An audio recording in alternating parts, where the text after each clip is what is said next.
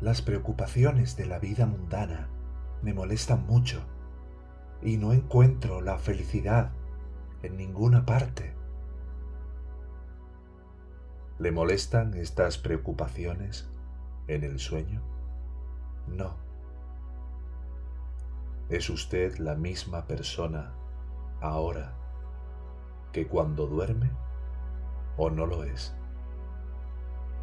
Sí, lo soy.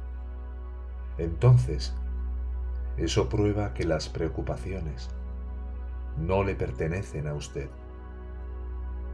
Aquellos que creen que la mente es real no serán capaces de someterla.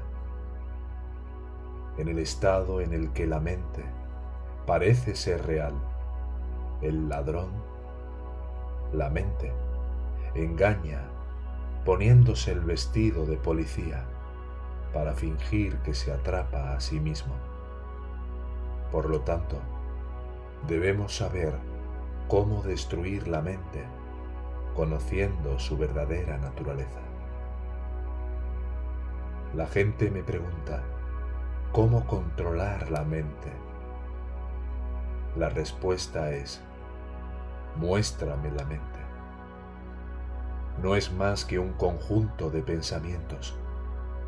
¿Cómo va a controlar la mente, que es un conjunto de pensamientos, un pensamiento que la controle?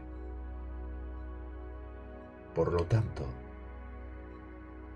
llega a su fuente, busca el Atman. Toda la miseria llegará a su fin si vuelves tu mente hacia el interior.